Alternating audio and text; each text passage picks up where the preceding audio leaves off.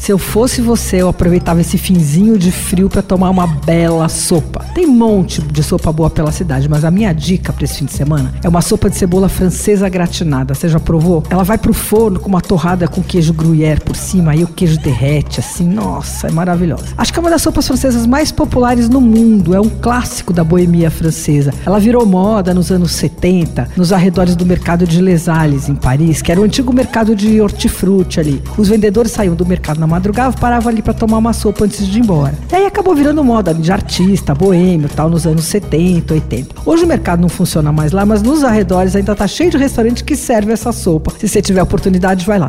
Aqui em São Paulo tem alguns lugares que fazem uma ótima sopa de cebola gratinada. Vou te indicar os meus favoritos, né? O mais tradicional é o La Casserole, no Largo do Aroche. A sopa tá no cardápio há anos, ela é gratinada e sempre é boa. Outro que serve a sopa também, das antigas, é o Fredi, no Itaim. No bistrô de Paris, na Rua Augusta, em vez dela vir gratinada com uma torrada de cebola, a cumbuquinha vem coberta por massa folhada, também assada, também é legal. E aí tem também no Hits e no Le Jazz. Nos dois lugares a sopa também é ótima pedida. Você ouviu Por Aí. Dicas para comer bem com Patrícia Ferraz, editora do Paladar.